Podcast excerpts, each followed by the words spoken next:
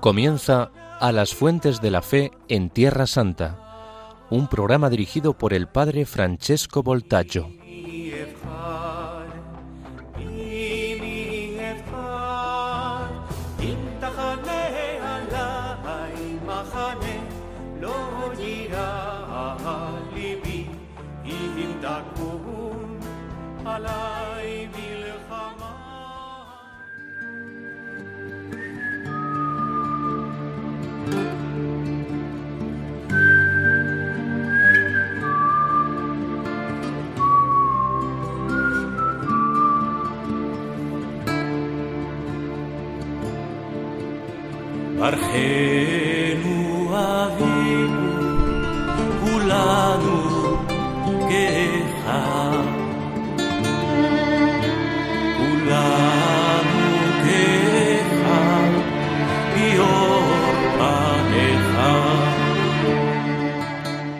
Queridos amigos de Radio María, hola a todos, Shalom Lekulechem, Salam al Jami' Hoy seguiremos tratando la primera Pascua de Jesús en Jerusalén.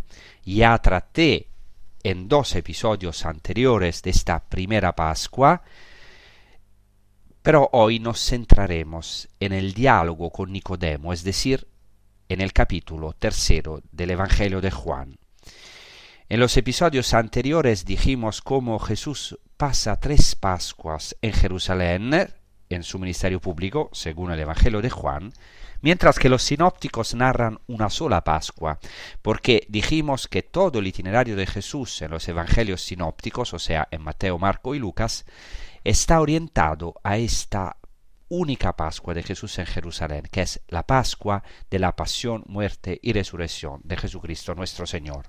En cambio, en el Evangelio de Juan se narran tres Pascuas, las tres en dos en Jerusalén, la primera y la tercera, y la segunda en Galilea, que son una más hermosa que la otra, ciertamente dispuestas en tres años. Así que Juan describe precisamente tres años de Jesús en Jerusalén. En la primera Pascua, Jesucristo hace un signo importantísimo que traté en los episodios anteriores, que es la purificación del templo, es decir, expulsa a los mercaderes del templo y en el Evangelio de Juan esto tiene un significado fundamental, es decir, Jesucristo revela que Él es el templo verdadero, porque dirá, destruid este templo y en tres días lo levantaré, y añade el evangelista que él estaba hablando del templo de su cuerpo. En cambio, hoy continuamos justo después de este episodio de Juan con la lectura de lo que sucede en esta primera Pascua. ¿Cuándo exactamente sucedió esta primera Pascua? ¿En qué año? Es muy difícil saberlo porque no es fácil establecer la cronología del Evangelio de Juan. Tal vez sea la primera Pascua del ministerio público de Jesús, no podemos saberlo con exactitud. Comencemos inmediatamente la lectura de este diálogo con Nicodemo, que sigue a la expulsión de los mercaderes del templo y a la purificación del mismo santuario en esta primera Pascua. Pero antes, sin embargo, quisiera hacer una introducción. ¿Qué vamos a intentar hacer?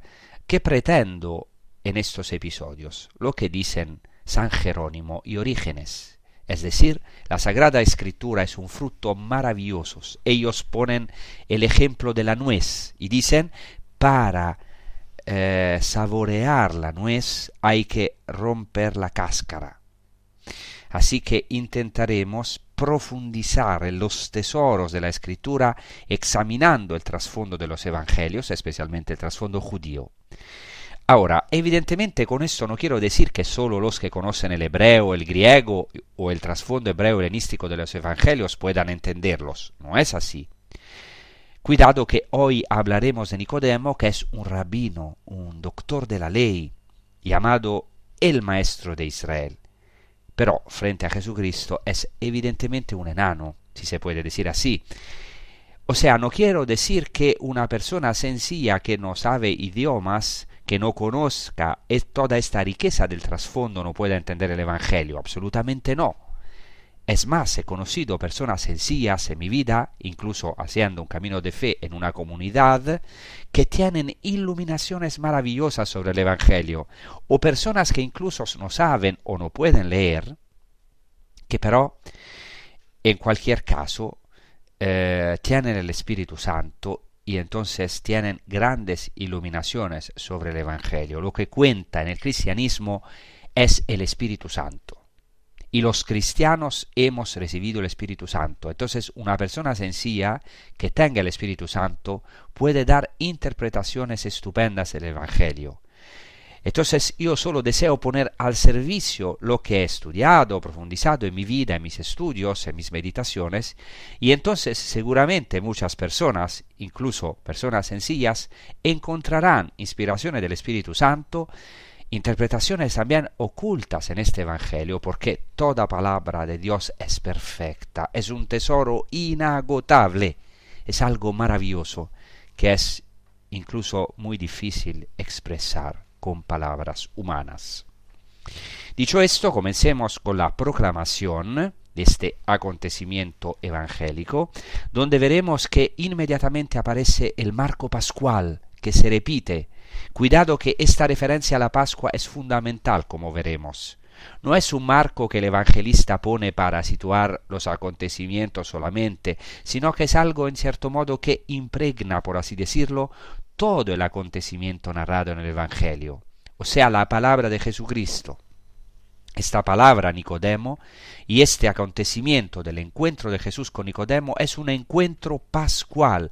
Esto es esencial para entender el Evangelio de Juan, que es un Evangelio que siempre está en conexión con la liturgia judía, con las fiestas judías. Es imposible entender el Evangelio de Juan sin profundizar en las fiestas del Antiguo Testamento en las fiestas judías. Yo voy a intentar de alguna manera ayudaros como pueda, siempre obviamente conectando la explicación del Evangelio con nuestra vida, con nuestra existencia, porque este Evangelio no fue escrito para ser estudiado primariamente, sino para ser buena noticia para nosotros hoy, para nuestra existencia concreta. Inmediatamente después de la purificación del templo, que tuvo lugar según el Evangelio de Juan, cuando se acercaba la Pascua de los judíos, como se dice en Juan 2.23, se dice así.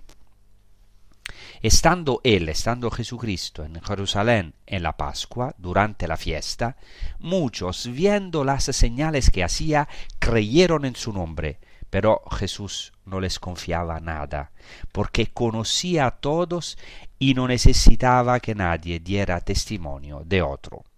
Esta introducción al diálogo con Nicodemo tiene algunas notas fundamentales precisamente para introducirnos y permitirnos hacer una exégesis aún más profunda del diálogo con Nicodemo. En primer lugar, se dice que Jesús estaba en Jerusalén para la Pascua. Justo antes se había dicho que estaba en Jerusalén, pero se acercaba la Pascua. Y aquí, en el versículo 23, 2.23 dice literalmente en griego os de en en to pascha es decir, mientras estaba en Jerusalén en la Pascua, es decir, estamos en medio de la fiesta de la Pascua. Eh, lo que se llama en hebreo Chag Pesach, la fiesta de Pascua. Y veremos en un momento por qué esto es muy importante. Después el evangelista señala que durante la fiesta muchos, viendo las señales que hacía, creyeron en su nombre, y aquí se utiliza un término fundamental en el Evangelio de Juan, que es el término griego semeion, en, en, plural semeia, que significa precisamente señales, signos. El Evangelio de Juan apenas habla de milagros, no utiliza esta palabra milagro, sino que utiliza el término señal, el propio evangelista en su conclusión del Evangelio dice que muchos fueron los signos realizados por Jesús, pero no fueron escritos en este libro. Estos fueron escritos para que creáis en el nombre del Hijo de Dios y para que creyendo tengáis vida en su nombre. Es decir, San Juan elige signos, siete signos, y en el Evangelio de Juan los signos son la revelación de Jesucristo como Hijo de Dios, como Mesías, como Dios, como el yo soy. Por eso, después de los signos, Jesús utiliza con frecuencia esta expresión griega ego e yo soy. Por ejemplo, yo soy el pan de vida, yo soy el buen pastor, hasta utilizar en algunos momentos fundamentales el yo soy sin ninguna especificación. O sea, eh, eh, eh, de manera absoluta, el yo soy, por ejemplo, si no creéis que yo soy, moriréis en vuestros pecados. Es decir, no tendréis vida. Es decir, Jesús es el ego e mi en griego, o sea, el yo soy. Jesús es esta revelación definitiva del yo soy, de Dios mismo, y hace signos. Los signos también están ligados en el Evangelio de Juan a la manifestación de la gloria ya desde el principio. Primer signo, las bodas de Caná y esto está ligado en el Antiguo Testamento a la Pascua, al libro del Éxodo. En el libro del Éxodo el Señor Dios a través de Moisés hace señales para manifestar su gloria, como ustedes, como vosotros, recordáis el milagro del mar, la señal del mar, cuando el mar rojo se abrió y los israelitas vieron el mar abierto, entonces y, también sus enemigos sumergidos en el mar, entonces vieron la gloria de Dios y creyeron en su siervo Moisés, como se dice en el libro del Éxodo. En el Evangelio de Juan Jesús es el nuevo Moisés, cumple la realidad prefigurada por Moisés, no en el sentido de que sustituya a Moisés, sino en el sentido de que cumple todas las realidades prefiguradas vinculadas a Moisés y al Éxodo, es decir, manifiesta la gloria del Padre y su propia gloria, y por eso hace signos. Por lo tanto, ya ves cómo este término señal está vinculado a la Pascua, a la manifestación de la gloria de Dios en el libro del Éxodo, precisamente desde la primera Pascua en la que Dios realizó maravillas, proezas para su pueblo. Inmediatamente después de decir que muchos creyeron en su nombre viendo las señales que hacía, el, Evangelio señala que Jesús, sin embargo, literalmente no les creyó, se dice literalmente, es decir, no se fiaba de ellos, no se fiaba de los hombres, porque conocía a todos y no necesitaba que nadie le diese testimonio acerca del hombre, porque él sabía lo que había en el hombre. Hay esta insistencia dos veces en la palabra hombre y ese es un pasaje hacia el diálogo con Nicodemo, porque inmediatamente después, en el versículo después, en Juan 3.1, dice, había un hombre entre los fariseos, se llamaba Nicodemo. Así que este breve resumen, esta nota que hace el evangelista entre la purificación del templo y el diálogo con Nicodemo, tiene la función de bisagra, es decir, por un lado se refiere a la purificación del templo. Jesús no se fía de nadie porque sabe lo que hay en el hombre y de hecho visitó el templo, vio hasta dónde había llegado el hombre, vio lo que había en el hombre, es decir, los negocios, la religión y el culto a Dios convertidos en amor al dinero, en un mercado, su casa, la casa de su padre convertida en un business, en un mercado, y ya no en una casa de oración. Jesucristo escruta al hombre, visita el templo, es decir, visita su pueblo, visita el corazón del hombre. Hemos dicho que el santo de los santos del hombre es el corazón. Y por otro lado, este breve pasaje introduce el diálogo con Nicodemo, diciendo que Jesús sabía lo que había en el hombre, y ahora hay un hombre que es Nicodemo, Jesús lo conoce, sabe quién es, lo conoce profundamente, como conoce a cada uno de nosotros, y va a tener un diálogo muy personal con él, un encuentro, sabe lo que hay en su corazón, sabe que Nicodemo es de cierta manera viejo, como veremos, debe aprender a nacer de nuevo de lo alto como todo hombre, como cada uno de nosotros. Este Nicodemo es una imagen una imagen de todo hombre, una imagen del hombre y también de Israel, porque Jesús lo llama el maestro de Israel, no un maestro, un maestro, como tal vez se traduce, sino el maestro. Así que, según la traducción literal, Jesús le dirá a Nicodemo, ¿cómo tú eres el maestro de Israel y no sabes estas cosas? Entonces dice el griego literalmente, tú eres el maestro de Israel. Es decir, en Nicodemo se sintetiza todo Israel, todo el pueblo judío y podemos decir toda la, humanidad. Cada uno de nosotros somos nosotros este hombre, nosotros somos Nicodemo. Ya veis cómo esta palabra nos implica, nos involucra, debemos identificarnos en Nicodemo. Dicho esto, comencemos con la lectura del primer versículo. Juan, capítulo 3, versículo 1. Había entre los fariseos un hombre llamado Nicodemo, jefe de los judíos. Aquí se presenta a un hombre en griego anthropos, y este término es de gran relevancia en el Evangelio de Juan, Hemos visto cómo en estos pocos versículos se repite no por casualidad ya tres veces la palabra anthropos, hombre. Hemos dicho que Jesús no tenía necesidad de que nadie le diera testimonio del hombre. Y entonces, en verdad, sabía lo que había en el hombre. Por segunda vez, por segunda vez, o sea, la segunda vez que se dice hombre, y luego la tercera, aquí había un hombre entre los fariseos, se llamaba Nicodemo, jefe de los judíos.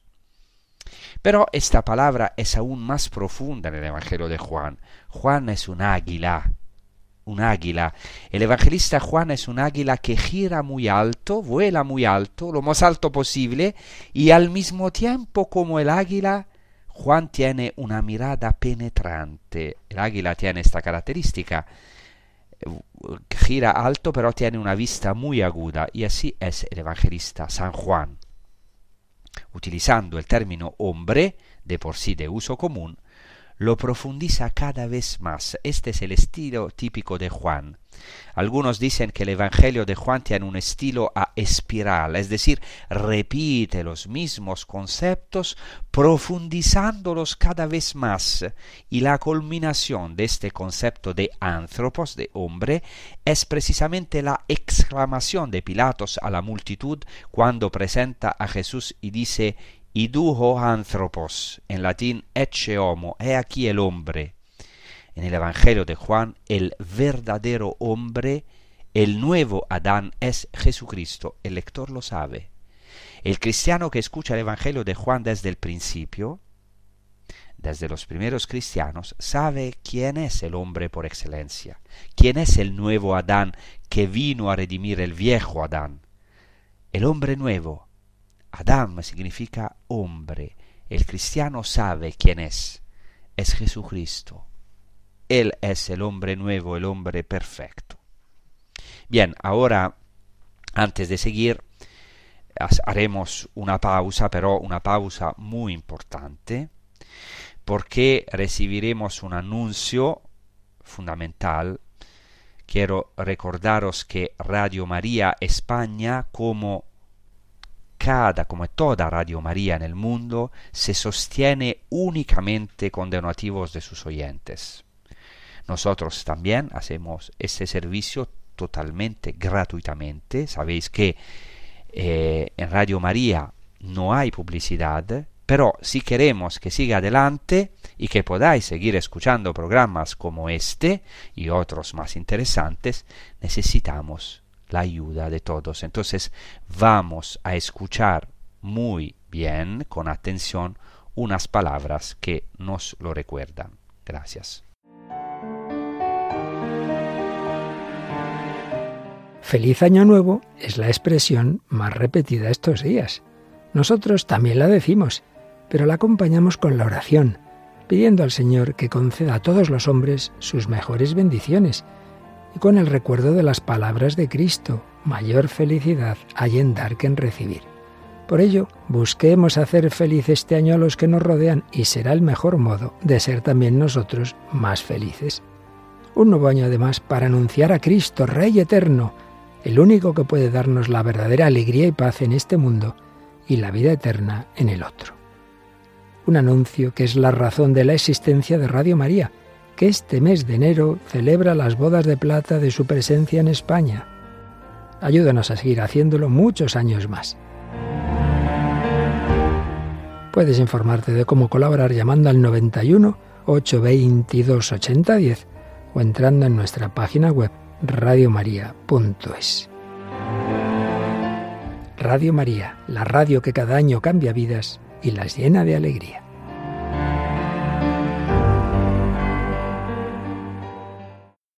Entonces, eh, el Evangelio de San Juan capítulo tercero, versículo 1, estamos comentando este paso, este pasaje del Evangelio. Aquí se menciona la palabra hombre con referencia a Nicodemo. Nicodemo es un hombre, un hombre entre los fariseos. Debemos conocer un poco el entorno del tiempo de Jesús, quiénes eran los fariseos en la época de Jesús. Ya he dedicado un episodio o algunos de mis episodios a los partidos o corrientes judías en la época de Jesús, pero recordaré brevemente quiénes eran los fariseos. Fariseos, que se dice en hebreo perushim, entonces es una palabra hebrea, perushim, pero también arameo, perishaya, y significa los separados.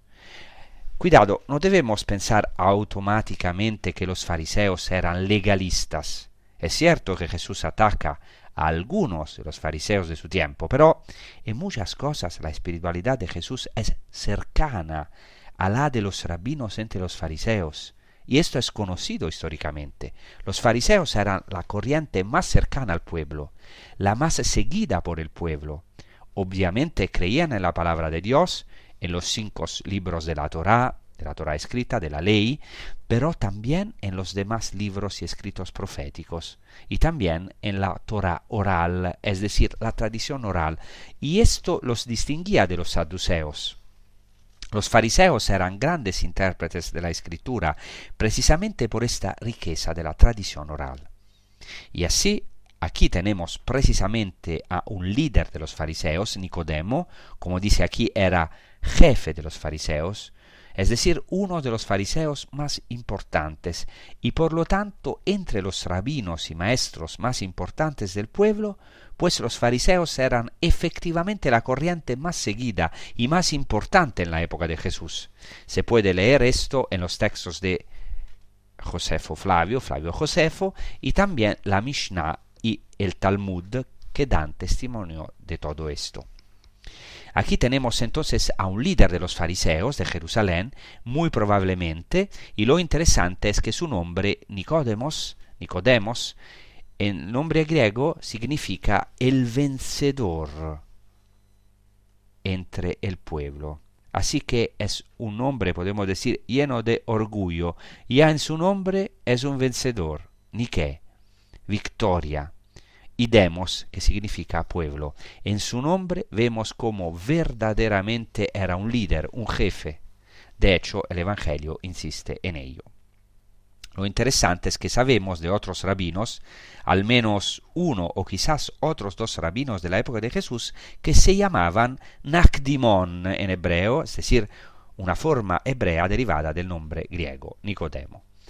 Tenemos un rabino, esto es interesantísimo, de la época de Jesús, pensemos del siglo I, que se si era si es el mismo Nicodemo mencionado aquí en el Evangelio. Él se llamaba Bunai, eh, originariamente se llamaba eh, Bunai Ben Gurion, pero se le llamó Nicodemo porque había hecho una oración y había recibido un milagro, una respuesta milagrosa, por lo que era vencedor entre el pueblo, entre la gente, porque en cierto sentido había vencido a Dios, o más bien había tenido esta victoria en su vida, la victoria de ser escuchado por Dios, de ser no solo espectador, sino también protagonista de un milagro por el poder de Dios. La literatura rabínica nos dice que era un hombre rico, aunque una de sus hijas más tarde cayó en la pobreza y más tarde se casó ella con, eh, con, con, con un rico. Y lo más interesante es que este Nicodemo fue acusado de ser cristiano, por lo que existe una posibilidad de, aquí, de que aquí tengamos al mismo Nicodemo del Evangelio, aunque es difícil probarlo.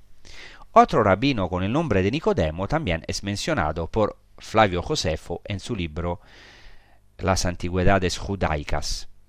Quizás este sea el mismo rabino.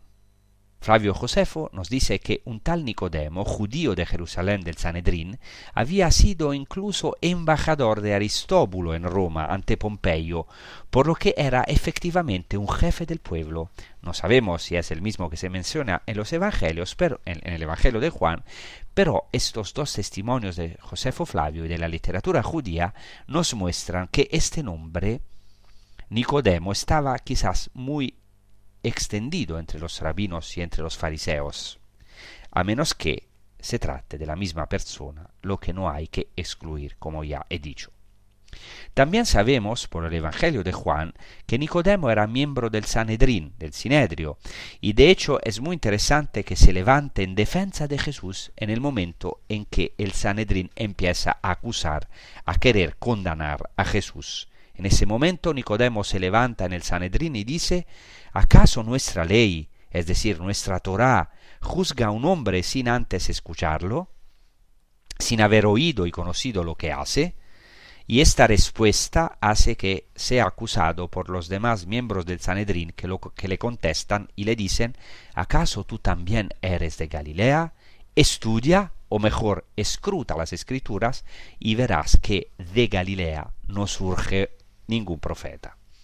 Es decir, Nicodemo es acusado de ser Galileo de forma despectiva, él que era de Jerusalén, precisamente porque es el único miembro del Sanedrín que defiende a Jesucristo, y esto es muy interesante, o uno de los pocos que defienden a Jesucristo. Otra cosa que realmente nos sorprende en el Evangelio de Juan es que Nicodemo viene a Jesús de noche. Tanto es así que el apodo de Nicodemo en el Evangelio de Juan es el que vino a él de noche. Dos veces se utiliza esta expresión. Primero se dice que Nicodemo es el que primero vino a él, y este también es un término técnico en el Evangelio de Juan, significa venir a él, venir a Jesús, significa ser discípulo, comenzar a ser su discípulo. Y luego al final del Evangelio dice que Nicodemo fue el que vino a él, a Jesús, de noche. Porque este Nicodemo volverá al final del Evangelio y tendrá el mayor honor. ¿Quién de nosotros lo, no lo hubiera deseado? Nicodemo trae mirra y aloes para ungir el cuerpo santísimo de Jesús toma el cuerpo sin vida de Jesucristo y lo envuelve en paños de mortaja para darle sepultura, como dice el Evangelio de Juan, como era costumbre según los judíos.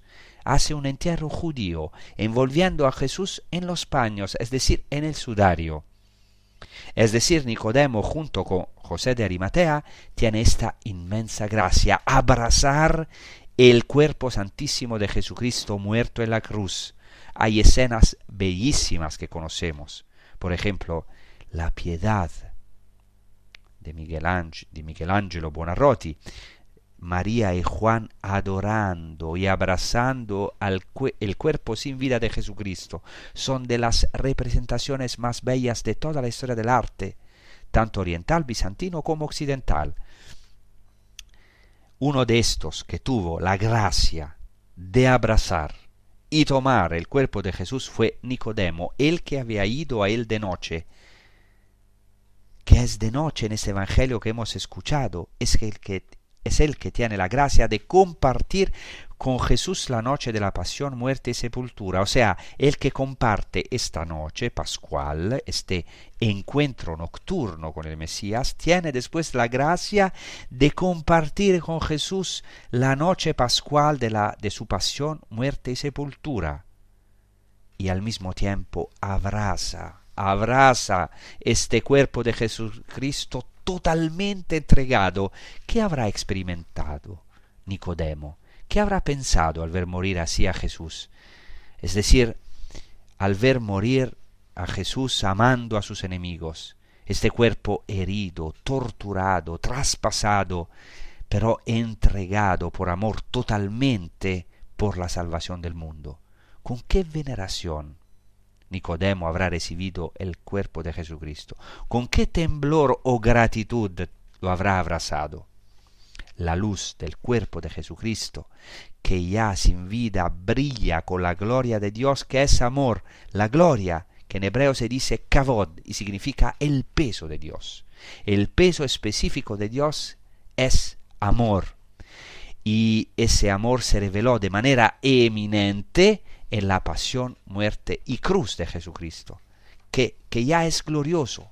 Este cuerpo es ya glorioso porque resplandece del amor de Dios que se ofrece gratuitamente hasta quedarse sin vida, hasta su último aliento, hasta compartir con nosotros el ser un cadáver, pero un cadáver, si me permiten, muy dulce, como algunos cuando se mueren, y eminentemente Jesucristo. Los que creemos en la reliquia del Santo Sudario, conocemos la dulzura del rostro sindónico de las índones del sudario, la belleza increíble de este hombre del sudario completamente entregado, sufriendo de una manera atroz y al mismo tiempo sereno, manso, humilde y dulce. Por eso ahora vamos a meditar sobre todo esto con el canto La Cruz Gloriosa, musicado por Kiko Argüello, pero ejecutado por Marc Farrugia, que también suena todos estos los instrumentos y también eh, canta este canto. Y ese es un himno de los primeros himnos en la iglesia sobre la cruz, la cruz gloriosa. Gracias. La cruz gloriosa del Señor resucitado. Es el árbol de la salvación. Él yo me nutro, en él me deleto, en sus raíces crezco. en sus ramas yo me extiendo.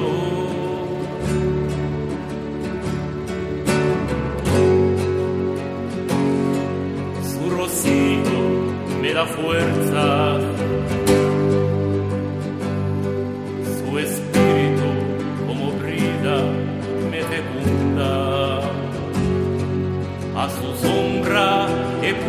puesto yo mi tienda. el hambre es la comida, en la sed es agua viva, en la desnudez es mi vestido. Angosto sendero, mi puerta estrecha,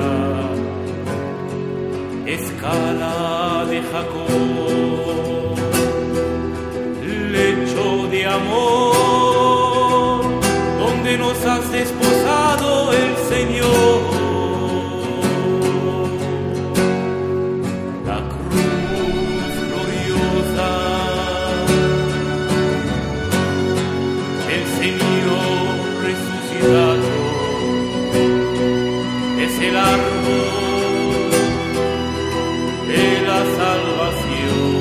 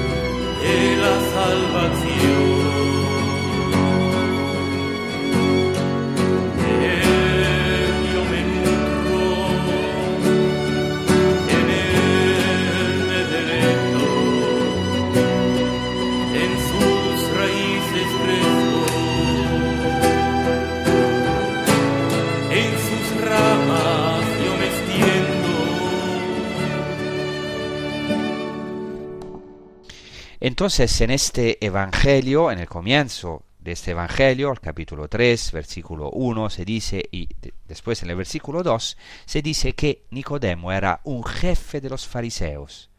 Se dice que fue a Jesús de noche. Fue a Jesús de noche y le dijo, Rabí, sabemos que has venido de Dios como maestro, porque nadie puede realizar estos signos que tú realizas si Dios no está con él. Jesús le respondió, En verdad, en verdad te digo que el que no nazca de lo alto no puede ver el reino de Dios. Entremos por un momento en esta noche. El diálogo de Jesucristo con Nicodemo tiene lugar de noche, es un diálogo pascual, un diálogo nocturno. Sabemos, por los versículos precedentes, que esa noche cayó en la fiesta de Pascua. Quizá no fue la misma noche de la Pascua, pero ciertamente fue una noche del tiempo pascual. Este diálogo de Nicodemo con Jesús entonces es un diálogo nocturno y pascual. En primer lugar, quisiera detenerme en el hecho de este diálogo nocturno, el hecho de que Nicodemo va a Jesús de noche. Cuando lo leemos o lo escrutamos, debemos comprender que siempre hay dos niveles en el Evangelio de Juan, un nivel más superficial o más bien literal de sentido común, según el cual Nicodemo va a Jesús de noche porque tiene miedo de los judíos, porque no quiere ser visto por los demás, y por tanto todavía no es una persona libre que viene a la luz. Jesús se lo dirá más tarde. Ya veremos lo que le dirá el que obra la verdad viene a la luz, como diciendo que todavía Nicodemo en cierto sentido está en la oscuridad. Por esto, esta palabra, además de un sentido tan común, tiene un segundo nivel, un significado aún más profundo. Lo que me impresiona es este diálogo nocturno, nocturno con Nicodemo. ¿Quién de nosotros no desearía tener la gracia de pasar una noche con Jesucristo, preguntarle alrededor de sus dudas de fe o incluso sus preguntas y perplejidades, o hablarle de sus angustias e interrogarle, o simplemente escucharlo. Esta es una gracia inmensa que le fue concedida a Nicodemo, tener un diálogo nocturno íntimo, que además permaneció secreto, pero tenemos en el Evangelio lo que necesitamos, es decir, este diálogo se convirtió en palabra de Dios. ¿Dónde tuvo lugar este diálogo? No sabemos el lugar exacto, solo sabemos del Evangelio que tuvo lugar en Jerusalén y podemos imaginar dónde pernoctó Jesús. Según el Evangelio, Jesús pernoctaba en dos lugares de Jerusalén, solía pernoctar en dos lugares. en Betania, en casa de Lázaro, Marta y María, como sabemos, pero el Evangelio nos dice que Jesús pernoctaba a menudo al aire libre en el Monte de los Olivos, sobre todo en los días de fiesta.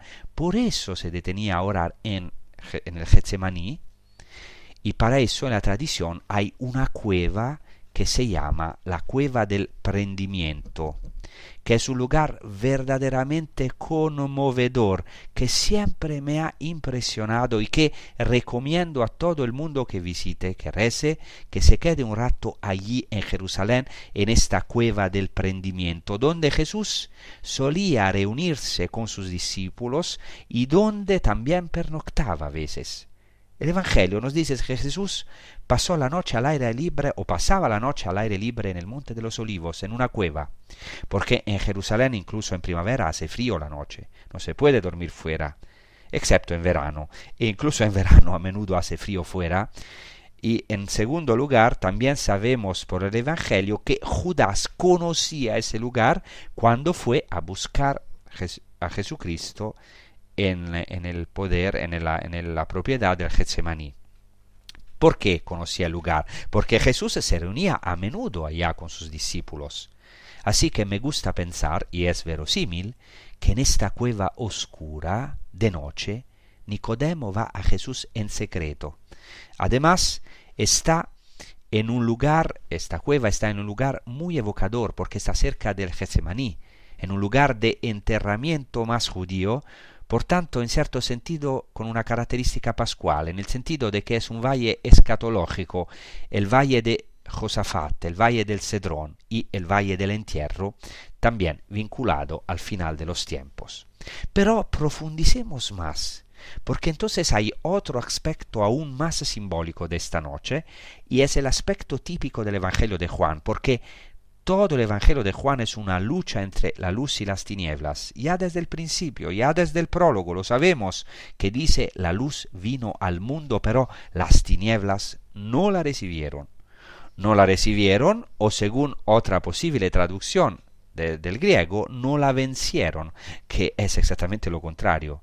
Pero lo importante es que desde el principio el logos, es decir, la palabra de Dios, el verbo de Dios Jesucristo, hecho carne, es la luz verdadera que ilumina a todo hombre que lucha, que es en lucha con las tinieblas, con el príncipe de las tinieblas, que es el diablo, y con los hijos de las tinieblas.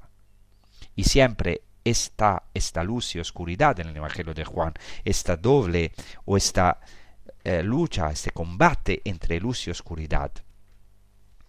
Y no sé si os acordáis, pero en el cenáculo, cuando en el capítulo 13, después del lavatorio de los pies, está la predicción de la tradición de Judas, Judas sale de la comunión del cenáculo, toma el bocado que Jesús había mojado y dice así, habiendo tomado el bocado, Judas salió inmediatamente y era de noche. Y también para esta noche hay estos dos niveles, uno más común, superficial, y otro más profundo. Era de noche porque era una noche de Pesach, de Pascua, pero hay un nivel más profundo. Era de noche. O sea, ya Judas sale de la comunión del cenáculo, fuera del amor de Jesucristo y de la coinonía, como se dice en griego, es decir, fuera de la comunión. Sin Jesucristo, sin esta comunión, solo hay noche, solo hay frío, oscuridad. Y en esa noche entonces Judas volverá con un puñado de soldados, y ahí está la gran ironía del Evangelio de Juan en el capítulo 18. Se nota que Judas, que Judas vino con luces, con antorchas y linternas en esa noche en que la verdadera luz es, es solo Jesucristo. Él, Jesucristo, iluminará esta noche de la pasión con las antorchas de su amor, pero ahora esta noche de manera paradójica es iluminada con las antorchas, linternas y armas de los soldados y el destacamento de guardias proporcionados por los sumos sacerdotes y los fariseos. Entonces podemos ver esta profundidad inexplicable, inefable del Evangelio que no se puede explicar con palabras. En este Evangelio también hay oscuridad, que es nuestra oscuridad más profunda. Nicodemo es en cierto sentido partícipe todavía de esta oscuridad. De hecho, Jesús, aunque lo estima mucho, le dirá no aceptáis nuestro testimonio. Después parece que Nicodemo lo aceptará. No solo aceptará el testimonio, por supuesto aceptará, como hemos visto, el cuerpo santísimo de Jesucristo. Pero en este momento sigue en una fuerte batalla entre las tinieblas y la luz, como nosotros tenemos en nuestra vida. Nuestra vida es un combate.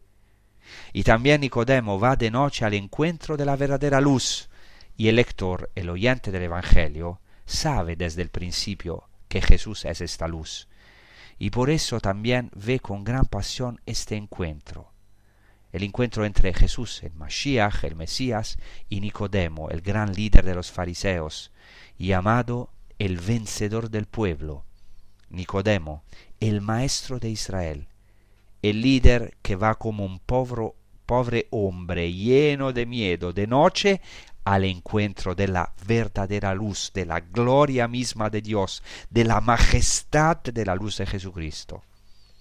Todos estamos en Nicodemo, todos tenemos nuestras tinieblas, todos tenemos nuestros miedos, el miedo a la muerte, muerte, nuestras noches, el miedo a revelarnos como cristianos muchas veces. Y todos tenemos nuestra parte de tinieblas, por eso nuestra vida es una lucha constante entre nuestras tinieblas, entre el príncipe de las tinieblas, que es el demonio, que quiere que nos quedemos en las tinieblas, y la luz de Cristo que viene a iluminarnos. Entonces pedimos al Señor esta gracia de poder, de, de tener este encuentro íntimo con Jesucristo, con todas nuestras oscuridades, aunque sea de noche, para que nuestro rostro se llene del rostro radiante, radioso de Jesucristo. Para concluir, me gustaría señalar la salida a las librerías de la traducción de uno de mis libros al español. Salió hace unos días y es el último volumen de los tres volúmenes que recogen los episodios anteriores eh, que, que, que hice aquí en Radio María España. El, libro se titula, para quien sea interesado, La vida oculta del Mesías en la Sagrada Familia de Nazaret. Muchas gracias. Al final os pido oraciones para la paz de Jerusalén, oraciones para Tierra Santa en favor de la paz y también eh, vuestras oraciones para nuestra misión aquí en Tierra Santa. Muchas gracias, os deseo una feliz prosecución con los programas de Radio María España. Os recuerdo que pueden descargar o oír otra vez este episodio como los otros episodios de Radio María en el sitio internet em, de podcast Radio María España podcast. Muchas gracias y hasta la próxima. Paz.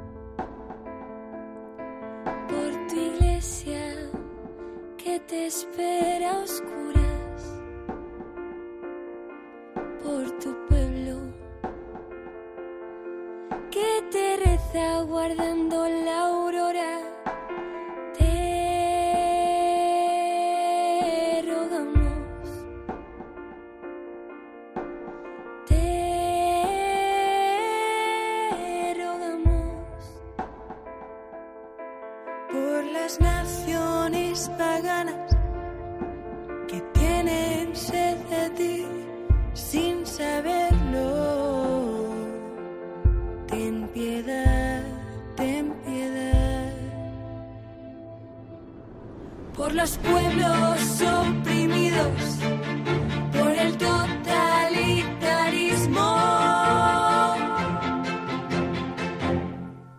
Y la opresión de la mentira por aquellos perseguidos por tu nombre que se ocultan para orar y aquellos extraídos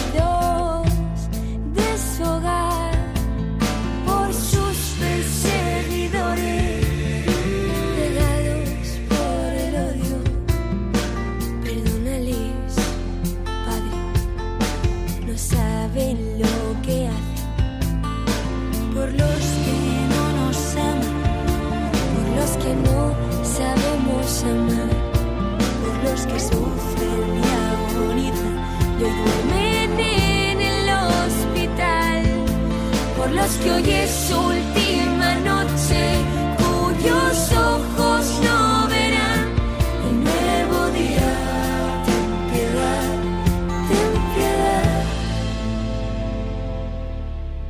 Por todos los que sufren la tentación del suicidio, por los dispuestos a dejar ganar al mal, cuyas noches son interminables. Y a los que